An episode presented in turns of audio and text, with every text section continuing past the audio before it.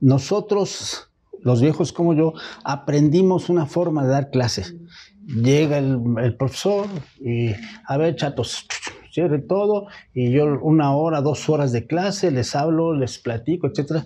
Los chiquitos cabeceando, los jovencitos cabeceando, a ver, apunten, maestro, a ver sus apuntes, pues nadie apuntó nada, dos horas, ¿quién va a aguantar, no?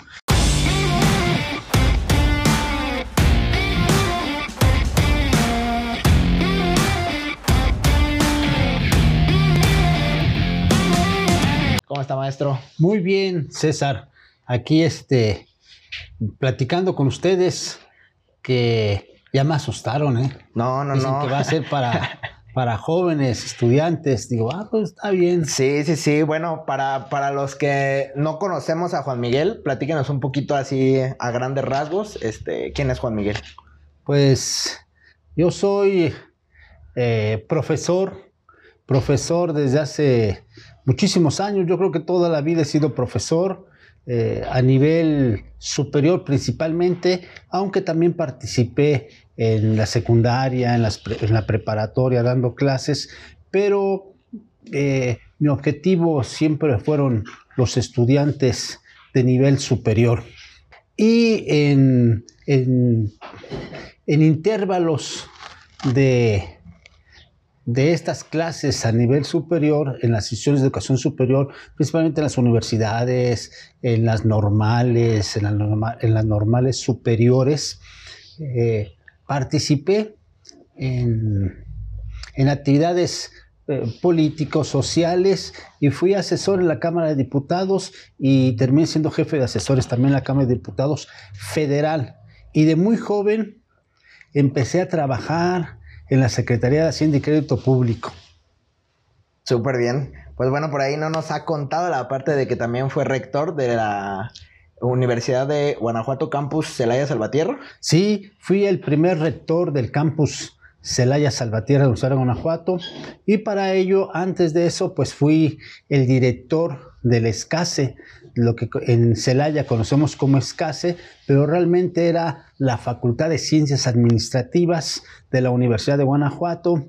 Y dentro de las actividades que hice para, entre comillas, merecer ese privilegio de ser director de la ESCASE y rector del campus Celaya Salvatierra, pues participé como responsable director de extensión universitaria, como coordinador del Centro de Estudios para la Micro y Pequeña Empresa, mm, como coordinador también del Centro del Potencial Emprendedor y en bastantes actividades con los estudiantes y con los profesores en la Universidad de Guanajuato.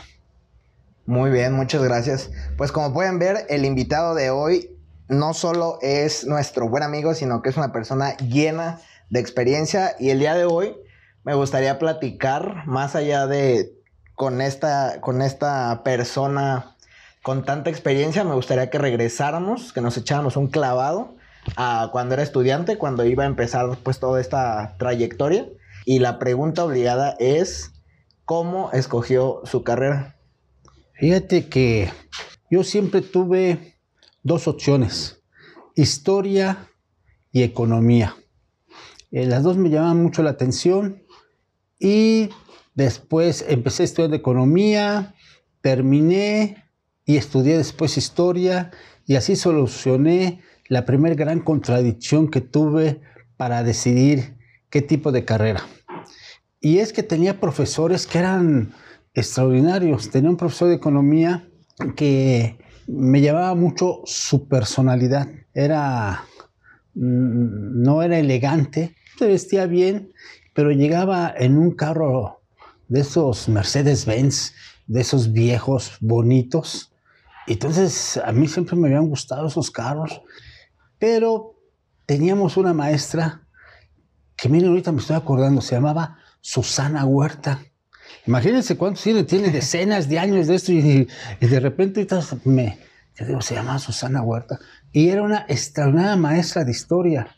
Entonces, eh, nos influenció mucho con la forma de explicar historia, de hacernos entender la historia, no solamente internacional, sino también la nacional. Uno cuando es estudiante dice, ay, de vuelta a la historia de México. ¿verdad? Entonces en preparatoria, cuando te dicen historia de México, dices, wow, que si ya estudias de primaria, en secundaria, en preparatoria, yo me sé todo. No, resulta que uno no sabe nada. Y la maestra Susana Huerta nos enseñó historia. Era una extraordinaria maestra y a muchos como a mí nos influenció. Y por eso tuve esas dos opciones esas dos opciones y que al final sí las estudió ambas, las, ¿verdad? Eh, las estudié las dos. Pero como fui profesor, como siempre he sido profesor, yo era muy joven y empecé a dar clases en la normal superior de Celaya. Entonces, después estudié pedagogía porque se complementaba. Yo necesitaba esas herramientas que necesita, que, que le enseñan al profesor para hacer, para poder transmitir bien los conocimientos. Y también estudié este, pedagogía y son principalmente las tres profesiones que las he combinado para principalmente dar clases. ¿Qué es lo que consideraría vocación? Por ejemplo, ahí, ¿en qué momento se dio cuenta, teniendo estas, estas herramientas, economía, historia, en qué momento se dio cuenta que lo quería aplicar específicamente en la parte docente? Fíjate que influye mucho las circunstancias. Las dos me gustaban porque yo quería ser un buen economista, quería estudiar y ser un investigador de la historia. O sea, esas eran las dos opciones que en un principio tenía. Pero de joven, un profesor, el profesor Gabriel Gujón, que era pues el profesor de los profesores en Guanajuato había sido dirigente sindical, había sido inspector, había sido director, fue el creador de la Universidad Pedagógica Nacional en Celaya. Y este, entonces él, con, con otro grupo de profesores, hicieron una normal, una normal, una acción civil para hacer una normal y una normal superior, porque ellos creían en la preparación eh, constante del magisterio y lo hicieron sin fines de lucro. Consiguieron un permiso de un terreno grande por 100 años, consiguieron recursos económicos de amigos, del gobierno, de ellos mismos y crearon una escuela, una escuela donde venían de todo México los profesores a seguirse actualizando a terminar su licenciatura en español, en ciencias sociales, en matemáticas, etc. Al principio era muy difícil para mí porque yo llegaba al salón de clases y era no joven, era un niño al lado de los profesores, porque antes los profesores que estudiaban la normal superior eran gente muy grande, eh, con mucho esfuerzo, eh, iban a estudiar una licenciatura, o sea, otra licenciatura, la licenciatura a nivel superior, que los que les daba un estatus para dar clases en, secundarias y estar bien preparados en las primarias. Entonces yo llegaba a clases y los profesores no se metían al salón. Llegaba y empezaba a poner alguna cosa en el, pizarrón. Eran pizarrones y gis. Este, ya uno que otro les decía que ya, oye, usted es el profesor, sí, yo soy, pero jovencito, jovencito. Entonces ellos ya eran pues adultos viejos, la mayoría no adultos, adultos viejos, hombres y mujeres. Y ya entraban. Y al principio era muy difícil, fue muy difícil para mí, pero me gustó tanto ese reto que decidí ser profesor. Y, pocas veces tuve oportunidad de ser investigador eh, en economía o en historia. Lo he hecho, ¿eh? Tengo varios libros de historia, de economía, etcétera he investigado, pero no me dediqué a la investigación. Me dediqué a la docencia y después a la investigación. Por esta circunstancia de que fui a dar clases a la Normal Superior de Celaya por conducto del maestro Gabriel Gujón y fue muy difícil. Entonces yo siento que ese reto de cómo hago que estos, este, estas personas, estos profesores eh, maduros, viejos, eh, mujeres y hombres me entiendan, me crean en mí. Entonces yo preparaba mis clases de una forma extraordinaria. ¿eh? Aparte, el, profesor Gujón me llevó, y les digo, no es una cuestión para vanagloriarme, ni falta de modestia, pero eh, yo era un joven este, entre comillas, brillante. Entonces, por eso él me apoyó, por eso él me invitó, por eso fue, entre comillas, tutor en cierto sentido mío. Entonces, me gustó mucho la, la educación y por eso hasta hoy sigo siendo primero profesor y después investigador. Y mencionó por ahí la, la, parte de la historia, que muchas veces es pesado, que incluso nos dicen este, historia de México o historia en general, y normalmente tenemos esta como imagen negativa o esta primera sensación de, ay, qué flojera, o va a estar difícil, o va a estar, pues sí, de, de, de flojera, la verdad. Usted que estuvo en el, digamos, en ambos lados, cuando era estudiante también sintió ese, ese, ay, qué flojera. Y luego llega esta maestra y la imparte de una manera que le hizo cambiar su perspectiva, digamos, de, de, lo que era la historia. ¿A qué cree que se deba ese tipo de, o cómo se la enseñó, cómo, cómo fue la manera en la que hizo para cambiar? Fíjate que, que influye mucho la actitud del maestro. Influye mucho las técnicas que emplea el maestro e influye mucho los conocimientos que tenga el maestro. En ese entonces, en los años 60, 70, eh, yo soy de los 70, estaba estudiando, pero en los 60, 70 se empieza, por ejemplo, a hacer una, entre comillas, revisión de la historia. Se empieza a cuestionar la historia desde el poder, se empieza a decir que la revolución no fue monolítica, sino que hubo, entre comillas, varias revoluciones. Se empiezan a hacer una serie de cosas y la gente que estudió mucho te las platicaba. Entonces uno estaba acostumbrado a, a los héroes que son intachables, que nunca cometieron una falta, que dice uno, pues ¿cuándo yo voy a ser como ellos? Eran como dioses, ¿no? Entonces ellos, bueno, en este caso la maestra Susana nos enseñó que eran semidioses o menos que semidioses. Entonces eso era, importantísimo porque ¿no? ¿cómo? Entonces tú que te habías educado de la primaria, de la secundaria, de la preparatoria, entre comillas, una parte de la preparatoria, te habías educado con un tipo de héroes, con un tipo de, de personajes, pero luego te decía que también había cosas malas, malas de los malos en la historia, pero te lo explicaba y te ponía a leer mucho. Te buscaba los libros que eran los correctos, porque en todas las, las disciplinas hay muchísimo material, pero ese material es de distintas corrientes.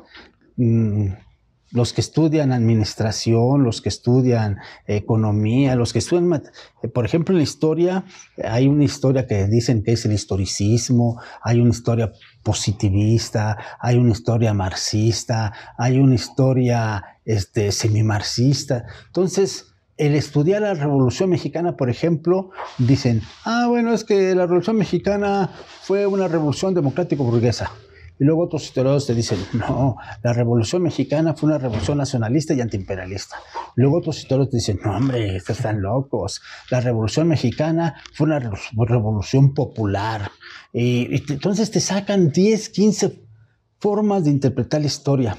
Entonces, eso te confunde mucho. Pero cuando alguien te la explica y te da el material, te dice, mira, hay que leer esto, hay que leer esto, y luego te lo explica, o sea, hay un, Primero nos enseñó a leer, nos enseñó al autoestudio y luego nos explicaba y conjuntamente con ella platicábamos y buscábamos eh, lo mejor o, cuál era lo importante de la historia. Yo creo que el método, eh, cuenta mucho el método, pero aparte ella era una maestra que buscaba la empatía, no era la enojona, no era la facilita porque los obligaba a estudiar y, nos enfrentaba cuando nosotros llegábamos sin las lecturas, este, nos, nos enfrentaba a los demás alumnos. Entonces era difícil, era difícil ella, no era fácil, pero no era una geniuda. Entonces tenía empatía, buscaba la empatía con nosotros, tenía método y sabía mucho. Entonces, Yo creo que eso me inclinó. Eso fue lo que hizo. Y por ejemplo, usted cuando estaba trabajando ya en la parte de como rector o ahora digamos en la posible selección de maestros, tomaban en cuenta esto de, por ejemplo, que sean empáticos, porque muchas veces los profes, digamos, nos dejamos llevar por su currículum, ¿no? De que ha dado clases en tantas escuelas, esto y otro, pero en verdad se detienen a pensar en esto, en esta cuestión como de qué tan empático es, qué tan bueno para comunicarse es. Fíjate que nos falta, nos falta porque eh, principalmente se ven conocimientos. Entonces, a ver, eh, es doctor, eh, tiene postdoctorado, tiene maestrías, cuántas maestrías tiene. O sea, principalmente se ve eso y, bueno, también se ve si es investigador, cuántas investigaciones tiene, si, es, si escribe en revistas, en qué tipo de revistas. Entonces va bien una serie de cosas y como se le contrata al profesor para ser profesor, investigador y hacer otras actividades, también administrativas, de escolaridad, etc. Entonces, a veces eh, se le pone ante un grupo y se le ve que se da clases. Como muchos de los profesores antes no tenemos estos perfiles que tú, que tú nos dices, o sea, no los teníamos, entonces no son tan buenos profesores, no son empáticos, no tienen método, eh, tienen muchos conocimientos, pero no los saben transmitir.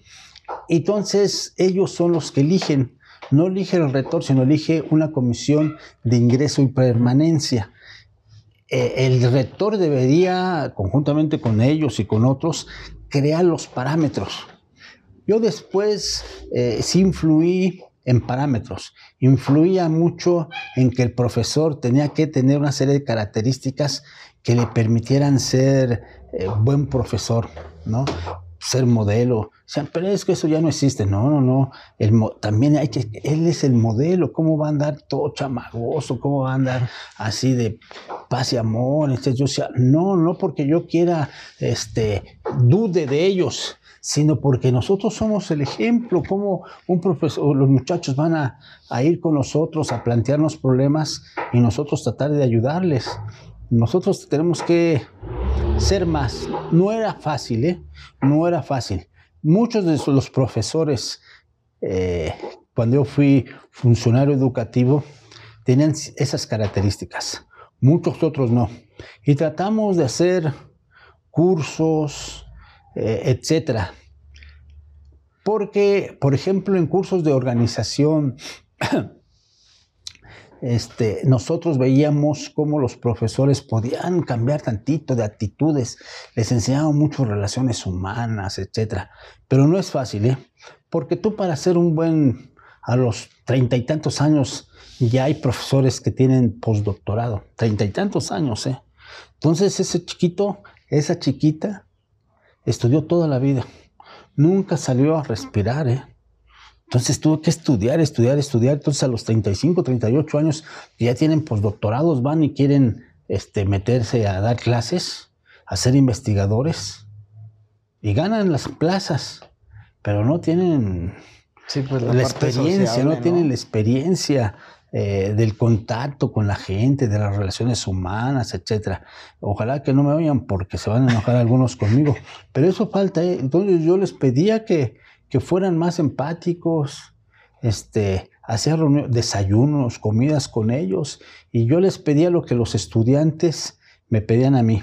Yo traté siempre de ser un funcionario muy cercano a los profesores, a los trabajadores de todo tipo, y a los estudiantes. Yo recibía a los estudiantes permanentemente, no solamente los que eran del consejo universitario, sino o los jefes de grupo. A cualquier estudiante yo lo recibía y nunca dejé de dar clases. Yo fui funcionario educativo, fui el rector también y yo daba clases. Yo daba mis nueve horas de clase mínimas que tiene que dar un profesor de tiempo completo.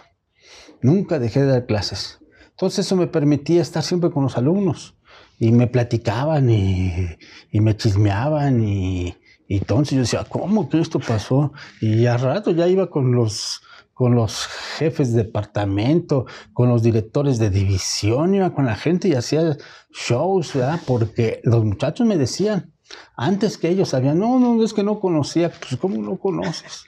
Y, entonces eso también me ayudó mucho en mi profesión de que estudié estas licenciaturas que son sociales, que son sociales, que son muy sociales. Sí, como dice, mencionó varias cosas bien importantes, ¿no? Como eh, que nos, guiamos mucho por el papel, ¿no? El cuántos doctorados mm. tienes, el cuántas maestrías tienes, cuántas carreras tienes. Y eso, por ejemplo, para nosotros estudiantes, nos dice la línea, o sea, nos dice, ¿sabes qué? Si quieres ser, eh, no sé, eh, rector de la Universidad de Guanajuato, tienes que tener tres doctorados y 15 maestrías y 10 carreras, ¿no? Por poner un ejemplo. Entonces nosotros, como ya sabemos a dónde queremos ir, empezamos a, pues sí, a, meterle a esos requisitos, a meter maestrías, a meter doctorados, sin tomar en cuenta esta parte sociable, ¿no? Mi pregunta es, ¿el nivel de educación se mide de acuerdo al papel, no o sea, cuánto, pues sí, a cuánto has estudiado, podríamos decir, pero sabemos que no, e, el, papel no exactamente implica conocimiento, o sea, al menos, por ejemplo, los que estamos en, en carrera, ¿no? Tal vez en doctorado ya sea muy diferente, pero en términos de carrera, muchas veces tú terminas una carrera porque cumples con las materias y los requisitos, pero en verdad no, pues no tienes los conocimientos que se requieren, digamos, ¿no? Entonces, ¿cuánto se repite esto más adelante? Por ejemplo, en una maestría, ¿cuánto, cuánto cambia? Va cambiando, ¿eh? A nivel superior, a nivel de educación superior, yo, les, yo te, te decía que implican muchos factores uno de ellos son los conocimientos, pero no solamente los conocimientos que se adquieren en la carrera, sino también los conocimientos que se deben adquirir para que tú puedas ser, por ejemplo, buen profesor. Hoy un profesor de hace 30 años, un extraordinario profesor que pueda ser, no funcionaría. No funcionaría en el sistema educativo. ¿Por qué? Porque la forma de dar clases de antes era el profesor como centro del salón, el profesor como único responsable de dar conocimientos, mm, como fuente de todo, y el alumno como un receptor. Como ha pasado el tiempo, los alumnos hoy son preguntones, más inquietos, más participativos y el perfil que se requiere para una convivencia social y el perfil que se requiere para mm, el trabajo, para llevar los conocimientos de uno profesionales a la oficina, a la empresa, al laboratorio, etcétera, son distintos. Antes el alumno tenía que sacarse 10, pero solo el trabajo en equipo no era importante. Entonces, este, el chiquito era egoísta, la chiquita era egoísta, sacaba sus cosas, sacaba 10. Ahora, pero ella si hoy va a trabajar, va a ser muy difícil que, le, que la admitan porque la mayoría del trabajo es un trabajo en equipo. Ahora, en este momento, porque se ha desarrollado eh, los conocimientos técnicos científicos que obligan a este tipo de cosas. Entonces, el profesor actual te decía, se le enseña, o sea, nosotros, los viejos como yo, aprendimos una forma de dar clases. Llega el, el profesor y, a ver, chatos, cierre todo y yo una hora, dos horas de clase, les hablo, les platico, etcétera. Los chiquitos cabeceando, jovencitos cabeceando, a ver, apunten, maestro, a ver sus apuntes, pues nadie apuntó nada, dos horas, ¿quién va a aguantar, no? Las cuestiones pedagógicas dicen que en 15 minutos la gente ya después ya no aprende nada. Después de 15 minutos, ¿eh? Entonces, ahora se requiere un tipo de profesor que ayude a los alumnos al autoaprendizaje que, que no sea el centro del, del salón, el centro del proceso de enseñanza-aprendizaje, sino ahora el estudiante va a ser el centro y para eso tú tienes que facilitar una serie de condiciones, darle eh, programas, eh, darle material, eh, darle las preguntas del material, etcétera, y ya después buscar cómo por equipos, etcétera, enseñarles a hacer equipos, porque hoy dicen, a ver, el equipo fulano de tal va si el profesor es malo, dice, el capítulo 2, este, el equipo fulano de tal lo va a discutir. Entonces la gente dice, ¿cuántas hojas son? Pues son 50 hojas. ¿Cuántos somos? 5 en el equipo.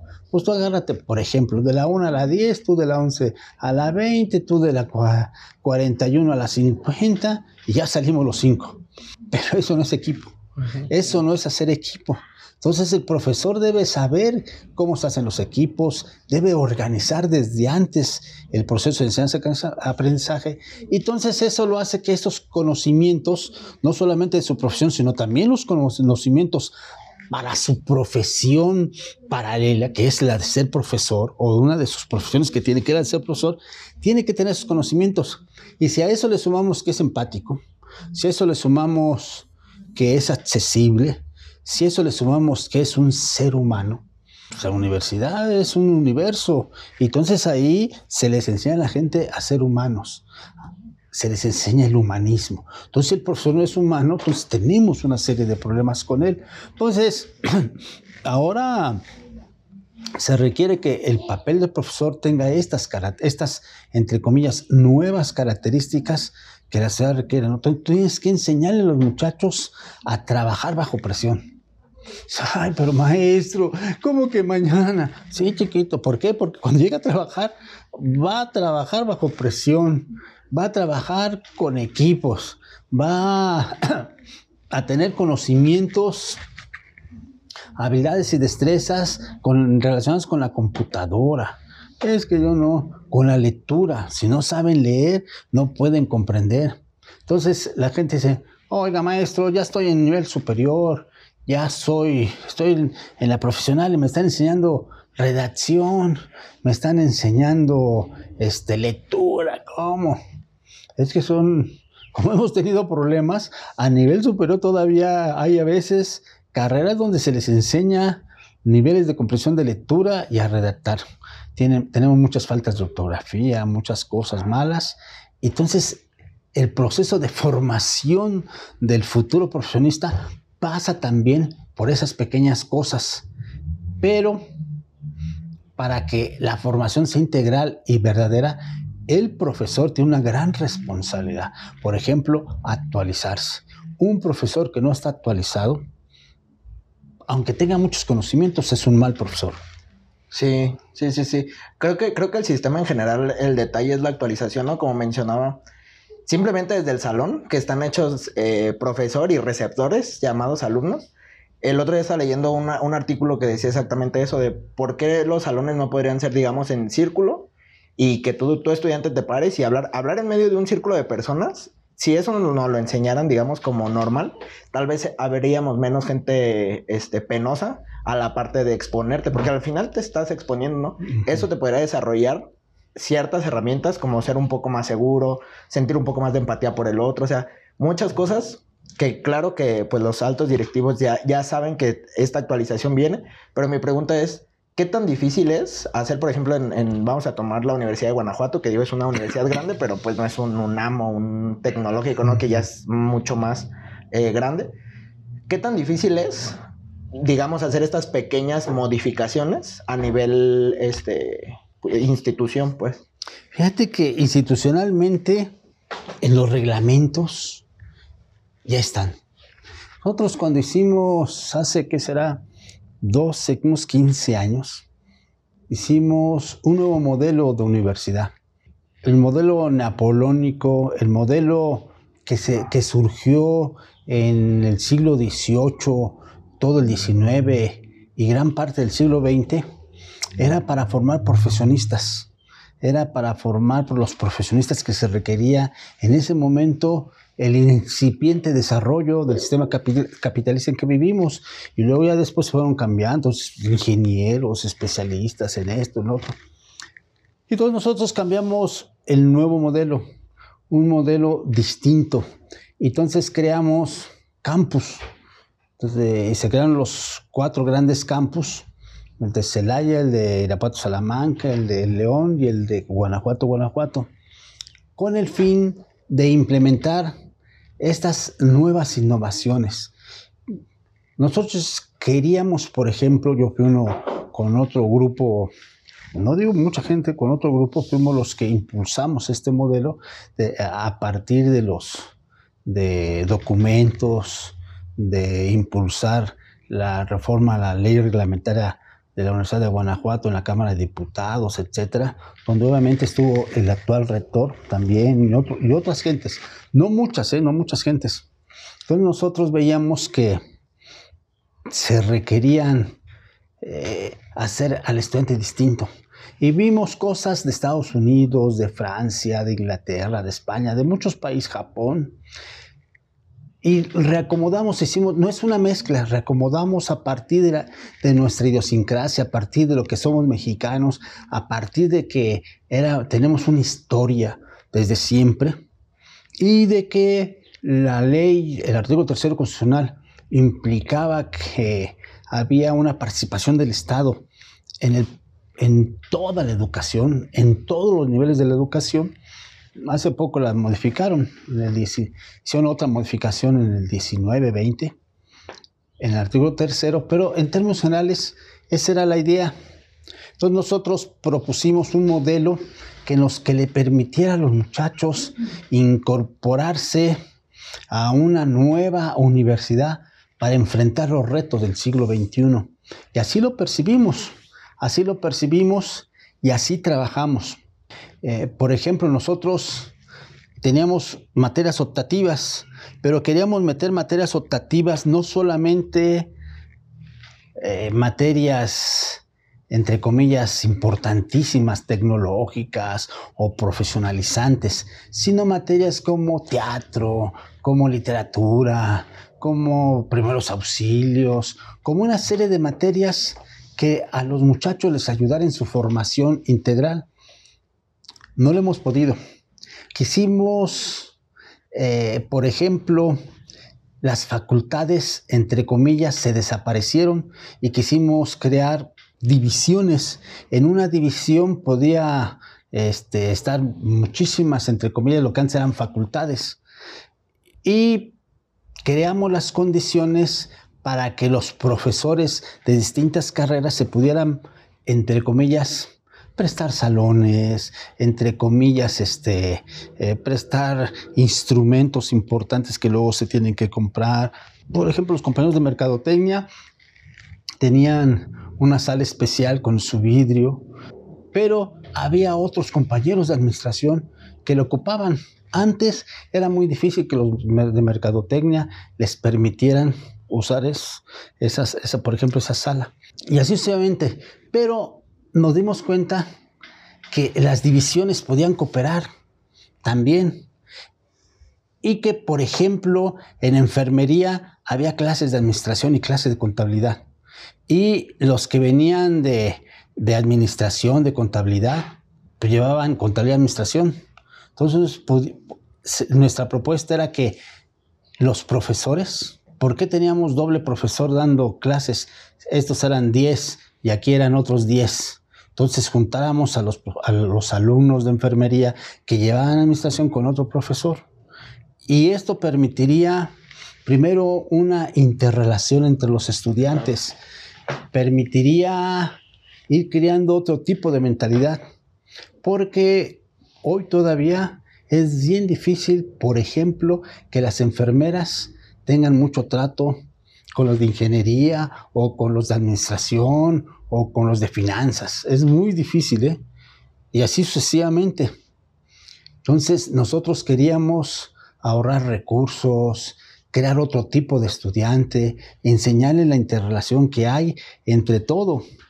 No se ha podido porque es una lucha de, son decenas, algunos compañeros dicen que son centenas de años de una especie de educación que hemos tenido, que cuando llegan a sus casas chocan.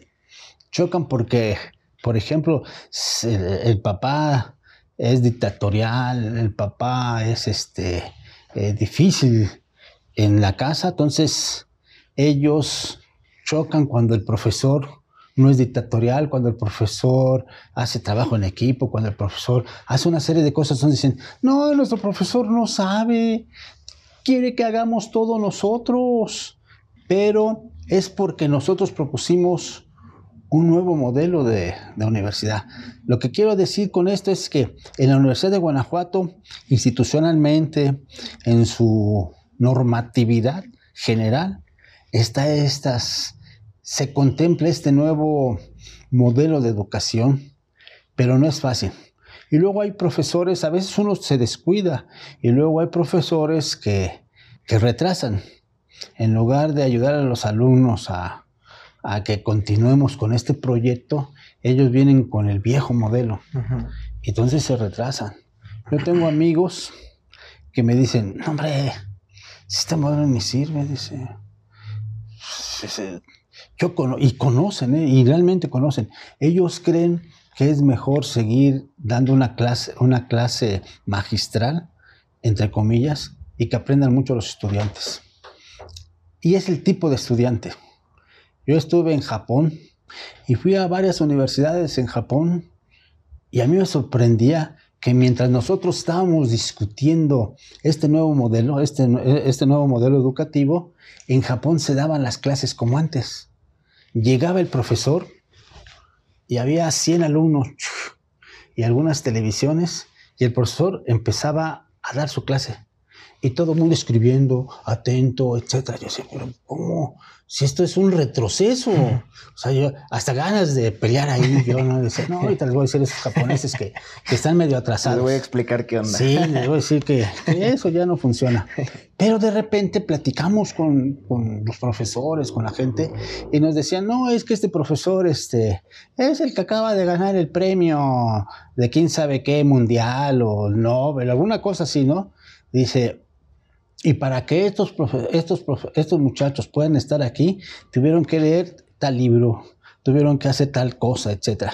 Entonces, cuando llegan a la clase magistral, que todavía, por ejemplo, en Japón, yo lo vi, y lo vi hace unos cuantos lustros, no muchos años, ¿eh? yo decía, ¿cómo es posible?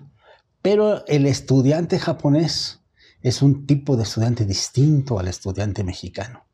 Entonces, si, aparte que ellos son muy estudiosos, etcétera, si para una clase magistral los preparas, entonces estás en un montón de preguntas. Entonces ellos están este, atentos, están viendo, están reafirmando conocimientos, están cuestionando algunas cosas y alzan la mano y preguntan. y el ponente le responde magistralmente. Esa es una clase.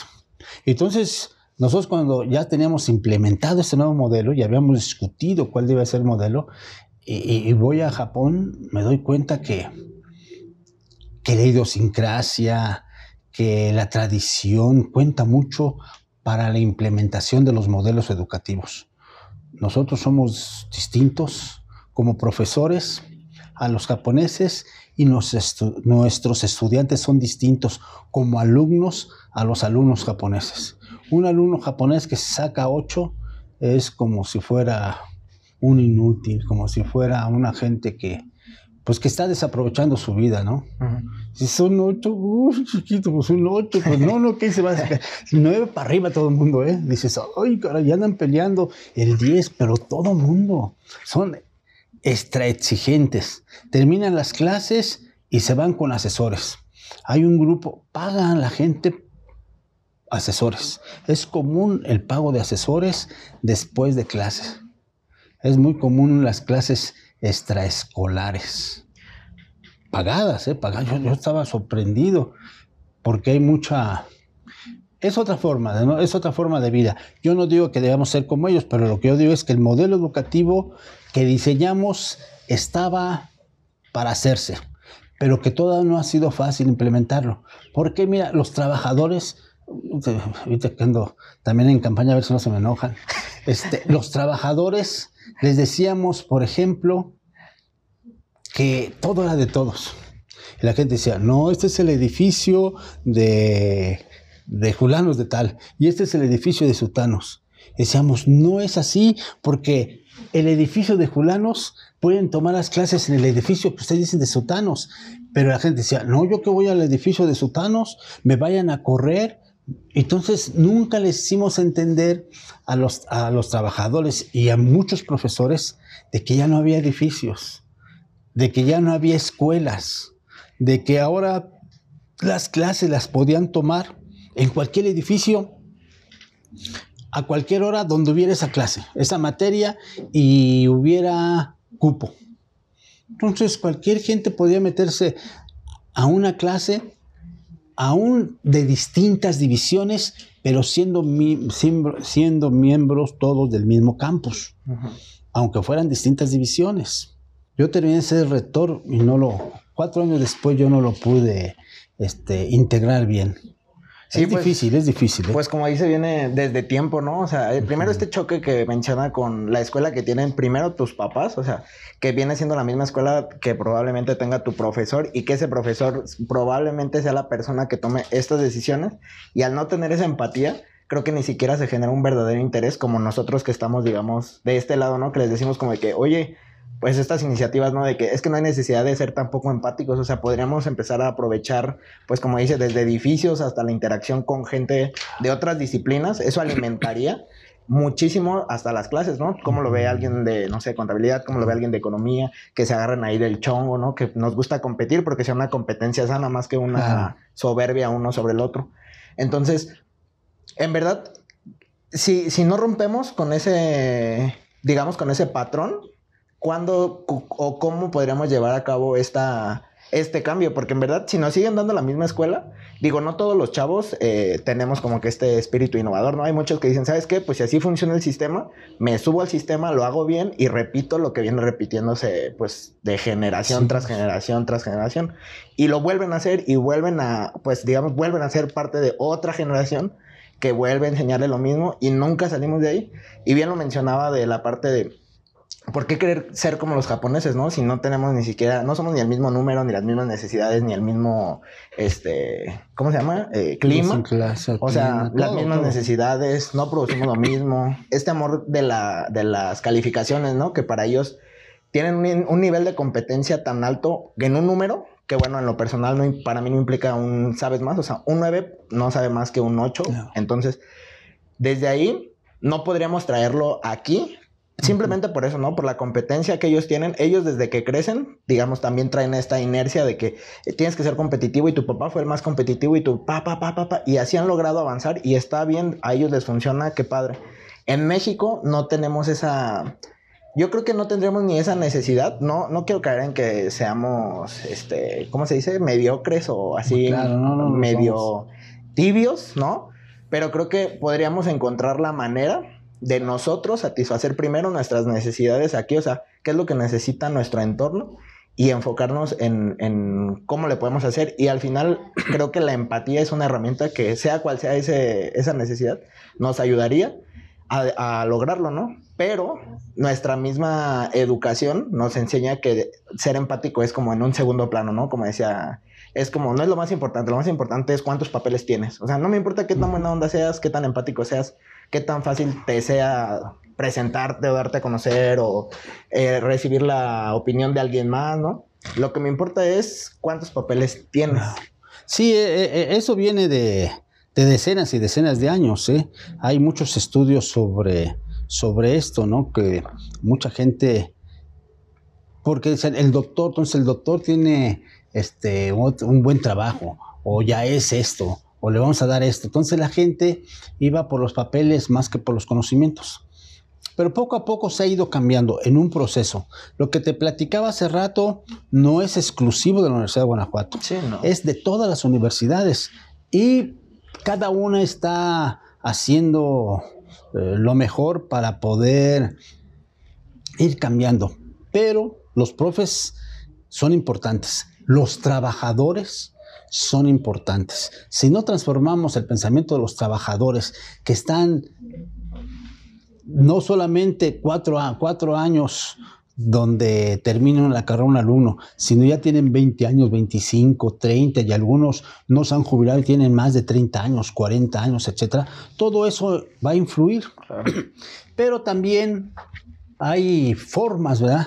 Por ejemplo, muchas instituciones de educación superior están, han impulsado hace decenas de años o de lustros por lo menos eh, los proyectos emprendedores, que implican no solamente el autotrabajo, implica no solamente este, tener posibilidades a veces enormes de inventar un, un nuevo mm, artículo, etcétera, y ganar muchísimo dinero, sino que estos proyectos emprendedores ayudan a la gente a pensar distinto, ayudan a la gente a buscar cosas y mirar las cosas distintos a los estudiantes comunes. Entonces los proyectos eh, emprendedores ayudan mucho también al cambio del alumno, eh, a enfrentar los retos que tiene el, alumno ya cuando es profesional.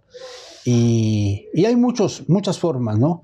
Una, eh, pero decía, el, proyecto de la Universidad de Guanajuato me parece extraordinario porque creó los campus, y había una discusión si estos campus deberían de ser con vicerrectores o con rectores. Y se llegó a la conclusión de que debía ser con rectores para que los rectores pudieran tener más injerencia en la, en la región donde la, el campus influía. Y un vicerrector depende del rector general en todo. Y un rector depende del rector general pero tiene una aún mayor autonomía relativa. Y por eso este nuevo modelo de la Universidad de Guanajuato es muy bueno. Y yo creo que ha ido cuajando poco a poco, este, y va a cuajar. Y va a cuajar porque hay buenos profesores, hay buenas contrataciones y hay que enseñar a los profesores a actualizarse, a ser empáticos, a ser, a tener una actitud emprendedora en todo y enseñarles que no solamente se debe ser acto, sino también tener una actitud. La actitud cuenta mucho. Eh, una actitud proactiva, una actitud que les permita transmitirles a los estudiantes muchas posibilidades para el futuro de su desempeño. Pero fíjate que tú hablaste, ahora, ahora yo te voy a decir, tú hablaste de que hay que, que el entorno determina, un poco así más o menos la idea, el entorno determina mucho qué se va a enseñar. Yo pongo un ejemplo. Les decía que antes en contabilidad había unas máquinas gigantes así, como máquinas este, mecánicas, pero de hace muchos años, por gigantes, y se les metía unas hojas enormes y ahí se ponía el haber, el saldo, todo. y se estaba un montón de gente que en la semana que llegaba el viernes o el sábado y había que pagar, entonces la contadora mandaba a pedirle a, una serie de gentes que fueran a cambiar a los bancos este, monedas, billete porque se metían el dinero en unos sobrecitos y, otras gentes lo metían con 20 pesos con 10 centavos. Ah, no hay 10 centavos, búsquense. Un trabajador por 10 centavos te mataba en ese momento. Entonces había que poner los 10 centavos y todas sus cosas. Todo, era un montón de gente la que trabajaba, trabajábamos en eso. Pues hoy las computadoras desplazaron todo eso. Le, eh, le dice uno, ah, pues cuánto de, cuánto, cuántas horas trabajó extras, ya te sale el dinero. Ah, ¿cuánto es del Seguro Social? ¿Cuánto es del Infonavit? Con la computadora eh, se sale todo eso y te dice, ah, pues va a ganar 5 mil pesos. Le aprietas, tic, y lo mandas a su tarjeta de crédito, a su tarjeta de débito. Y, y ya no está la larga cola, ya no te están insultando, ya no te están diciendo, oye, ¿Por qué me estás dando dos pesos menos o diez centavos menos si yo no falté nunca? Yo no tuve un retraso. Entonces no pasa la cola, no pasa la cola. Entonces todo eso creaba un montón de problemas, pero, la, pero había muchísima gente atrás trabajando. Ah. Hoy ya son, hoy tú ya no le puedes enseñar a una gente cómo usar esa maquinota. Ya no le puedes enseñar una serie de cosas. Hoy hay mm, nuevos conocimientos porque van cambiando las cosas. Pero también el entorno debe de, verse, por ejemplo, aquí en Celaya hay muchas nuevas fábricas que son de miles y miles de trabajadores. ¿eh? Honda, este, la que hace Avon, son fábricas que tienen 5 mil cada una de ellas. Entonces hay que preparar a los trabajadores para esas fábricas, a los profesionistas para administrar esas fábricas, etc. Pero no basta eso. El compromiso de la universidad es grandísimo. Hay que preparar a la gente que escriba, a la gente que haga teatro, a la gente que haga canto, a la gente que haga una serie de actividades que son parte de la recreación, de la cultura de los trabajadores. Hoy me di cuenta en estas pandemias que cuán necesario es que la universidad siga implementando estas carreras, entre comillas, artísticas, que para muchos no reditúan recursos, que no van al proceso productivo. Oye, como geógrafos, como historiadores, como teatreros, como literatos, oye, que van a aprender en, historia de, las artes de, de los chichimecas. No, hombre, ¿eso qué? Eso no va a dejar dinero. Eso no requiere la fábrica. No, eso requieren los trabajadores que están en las fábricas. ¿Cómo van a trabajar bien si ellos no tienen la recreación, la cultura? Entonces también tenemos otro compromiso. Y ahí yo te decía hace rato, ahí es el humanismo de la universidad. Eso también lo tiene que ver la universidad. Porque si no les damos eso, cuando nosotros, entre comillas, dirigimos, tenemos muchos problemas. ¿Por qué? Porque los trabajadores no han tenido acceso a la cultura, a la recreación, eh, no conocen. Y no conocen porque no hay actividades artísticas, no hay actividades teatrales, no hay actividades cinematográficas, no hay una serie de actividades que les permitan a ellos también accesar a eso. Entonces eso también los ayuda para que ellos trabajen hasta mejor. ¿eh? Sí. Entonces indirectamente esas licenciaturas también ayudan al proceso productivo, indirectamente, porque el trabajador va a estar más contento, va a tener mejores condiciones de elaborar. Sí, definitivamente, como dicen, ¿no? Igual hasta Igual y no a nivel de licenciatura, pero digamos estos talleres de, teatro que probablemente pensaríamos, no, pero pues si no me voy a dedicar al teatro, pues como que para qué, es que no estás valorando la herramienta que tiene dentro de, o sea, esta parte que te va a ayudar a entender, a desarrollar, a ver la vida diferente y que muchas veces no nos animamos porque exactamente no te lo pide, digamos, tu próximo trabajo en la empresa, mejor aprende Excel, que también somos malísimos con el Excel, pero bueno, este, partimos de ahí, ¿no? Para, para tomar nuestras decisiones como de que vote pronto, o sea, como que no entendemos la implicación de que algo puede llevar una trayectoria, digamos, a mediano o largo plazo más, pues más profunda. Entonces, pues está buenísima. Por último, me gustaría una pregunta que, bueno, ya hablamos del sistema educativo de la universidad, ya entendimos lo complejo que es, no solo internamente, sino lo que implica este, esta inercia de generaciones pensando de la misma manera. Y, ahí me gustaría verlo ahora del otro lado, del lado del estudiante. ¿Qué, podría, ¿Qué podríamos hacer para dejar de creer que la universidad es la responsable? Que digo, es, es parte de sus objetivos, es parte de lo que ellas hacen, pero también nosotros podemos entrar en un modo de, pues si no me lo da la uni, este, o así me lo enseñaron en la uni, o dejamos que, que nuestro destino dependa de lo que la universidad en la que te haya tocado estudiar o hayas tenido oportunidad de estudiar lo haga.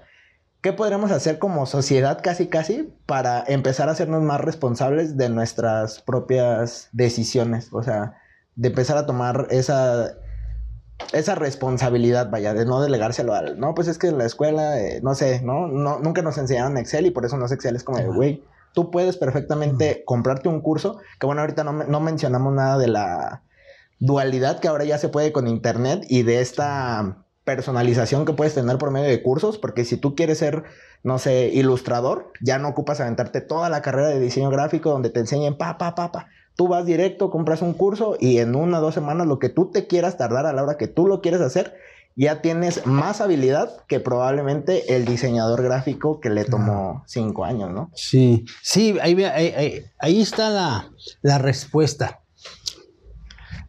Primero, cuando una gente hace una licenciatura, nosotros cuando hacemos o lo que se conoce como el diseño curricular, como que lo dividimos.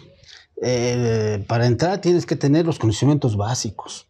Luego tienes que tener una serie de conocimientos eh, profesionalizantes, las materias que son las que tú vas a llevar, pero también tienes que tener una serie de conocimientos, no solamente básicos ni profesionales, sino de formación. Por eso cuando un estudiante, un licenciado sale eh, de su, termina su, su licenciatura, por ejemplo, él tiene una formación, entre comillas, completa. Cuando un estudiante termina la secundaria y quiere estudiar contabilidad, cuando yo era joven, había contabilidad, había escuelas de secretarias y de contabilidad. Entonces una agencia, no, pues yo voy a ser auxiliar contable. Y se metía, después de secundaria, se metía y era auxiliar contable. Pero era muy difícil, no imposible, que llegara a ser contador. ¿Por qué? Porque le faltaban las materias básicas para tener un conocimiento de todo. Le faltaban las materias, otras materias profesionalizantes. Le, le, faltaban otras materias de formación como ciudadano, de formación como profesionista, ética, etc. Entonces, lo que hace primero la universidad es crear un alumno que tenga una formación de entre comillas, completa. En esta formación ahora se requiere el autoestudio. Una gente que no tiene autoestudio es un profesionista que va a dejar de serlo rápido. ¿Por qué? Porque los conocimientos, ahorita no recuerdo cómo son, pero por miles de años los conocimientos permanecieron. Y luego después fueron cientos. Y luego después fueron decenas. Hoy casi son días. Todos los días los conocimientos se transforman. Entonces lo que estudiamos en cuatro años, sobre todo los conocimientos profesionalizantes, que no es toda la carrera, sino son una parte de la carrera, muchos de esos conocimientos o algunos de esos conocimientos profesionalizantes desaparecen. Por ejemplo, lo que yo te platicaba, ¿no? Algunas de las cosas que te platicaba. Entonces, nosotros lo que tiene que hacer la universidad es seguir insistiendo en, este nuevo modelo que la mayoría lo parece que lo ha, lo ha aceptado y lo está impulsando, unos más y otros menos. El de la Universidad de Guanajuato lo está impulsando, lo está impulsando bien, pero no basta, o sea, no basta porque hay un montón, te digo, intervienen profesores, intervienen este, trabajadores, eh, administrativos, bibliotecarios, laboratoristas, interviene la familia, interviene el medio en el que uno vive. Entonces no es fácil, no es culpa de la universidad, pero sí, en la medida en que nosotros seamos, tengamos autoestudio y otro tipo de pequeñas cosas como el trabajo bajo presión, cuando nosotros podamos trabajar en equipo, cuando nosotros tengamos otra serie de virtudes, nosotros podemos aprovecharnos Primero, saber que nuestros conocimientos profesionalizantes pueden desaparecer en cualquier momento. Entonces, ese autoestudio nos permite rápidamente, ahora sí, ver qué es lo que requiero. Entonces, ¿qué es lo que requiero? Ah, pues requiero esta materia. Yo ya no necesito estudiar una licenciatura que implica conocimientos básicos, que implica conocimientos este, de desarrollo humano, qué sé yo sino ahora necesito solamente estudiar esta materia. Entonces es lo que nosotros necesitamos ahora. Primero entender que nosotros en la escuela desde el primer semestre nos están enseñando al autoestudio. Que después de cuatro años nosotros ya tenemos el hábito del autoestudio, aunque no lo creamos. Y que a partir de este hábito nosotros podemos accesar a los conocimientos profesionalizantes que nos hagan falta. Y eso va a permitir que seamos muy buenos profesionistas. Pero es una habilidad que sí, está, que sí se está implementando y que sí está impulsando en el nivel superior. ¿eh? Yo, yo sí lo creo. Entonces hay que hacer eso. Hay que creer que sí podemos. Es que cómo voy a estudiar si yo nunca autoestudié. Es que en esos cuatro años, en esos ocho semestres, la mayoría de profesores, a lo mejor no todos, ¿verdad? Uno que otro a lo mejor falló. En todos te van a enseñar el autoestudio. Porque eso es ahora una herramienta que nos dimos cuenta que era necesaria para poder accesar a los nuevos conocimientos y suplirlos con los, eh, para suplir los viejos que tenemos. Es que no me enseñaron nada. Todo lo que aprendí en la universidad no sirve. No, cuando tú saliste esos conocimientos sí servían, pero ya al mes, a los dos años, a los tres años ya no sirven. Pero tuviste una formación que te permite rápidamente accesar a los nuevos conocimientos y estar preparándote, preparándote, preparándote. Entonces, es una... Yo, yo, les, yo les pido a los estudiantes que, que aprovechen estas, estas estos nuevos modelos educativos que en la mayoría de instituciones de educación superior se están implementando. Entre esos nos están creando las habilidades, las destrezas del autoestudio como parte de este, decía, de este, entre comillas, accesar a los conocimientos que en un momento dado nos pueden faltar y o accesar a los conocimientos que pueden seguir perfeccionando los que ya tenemos.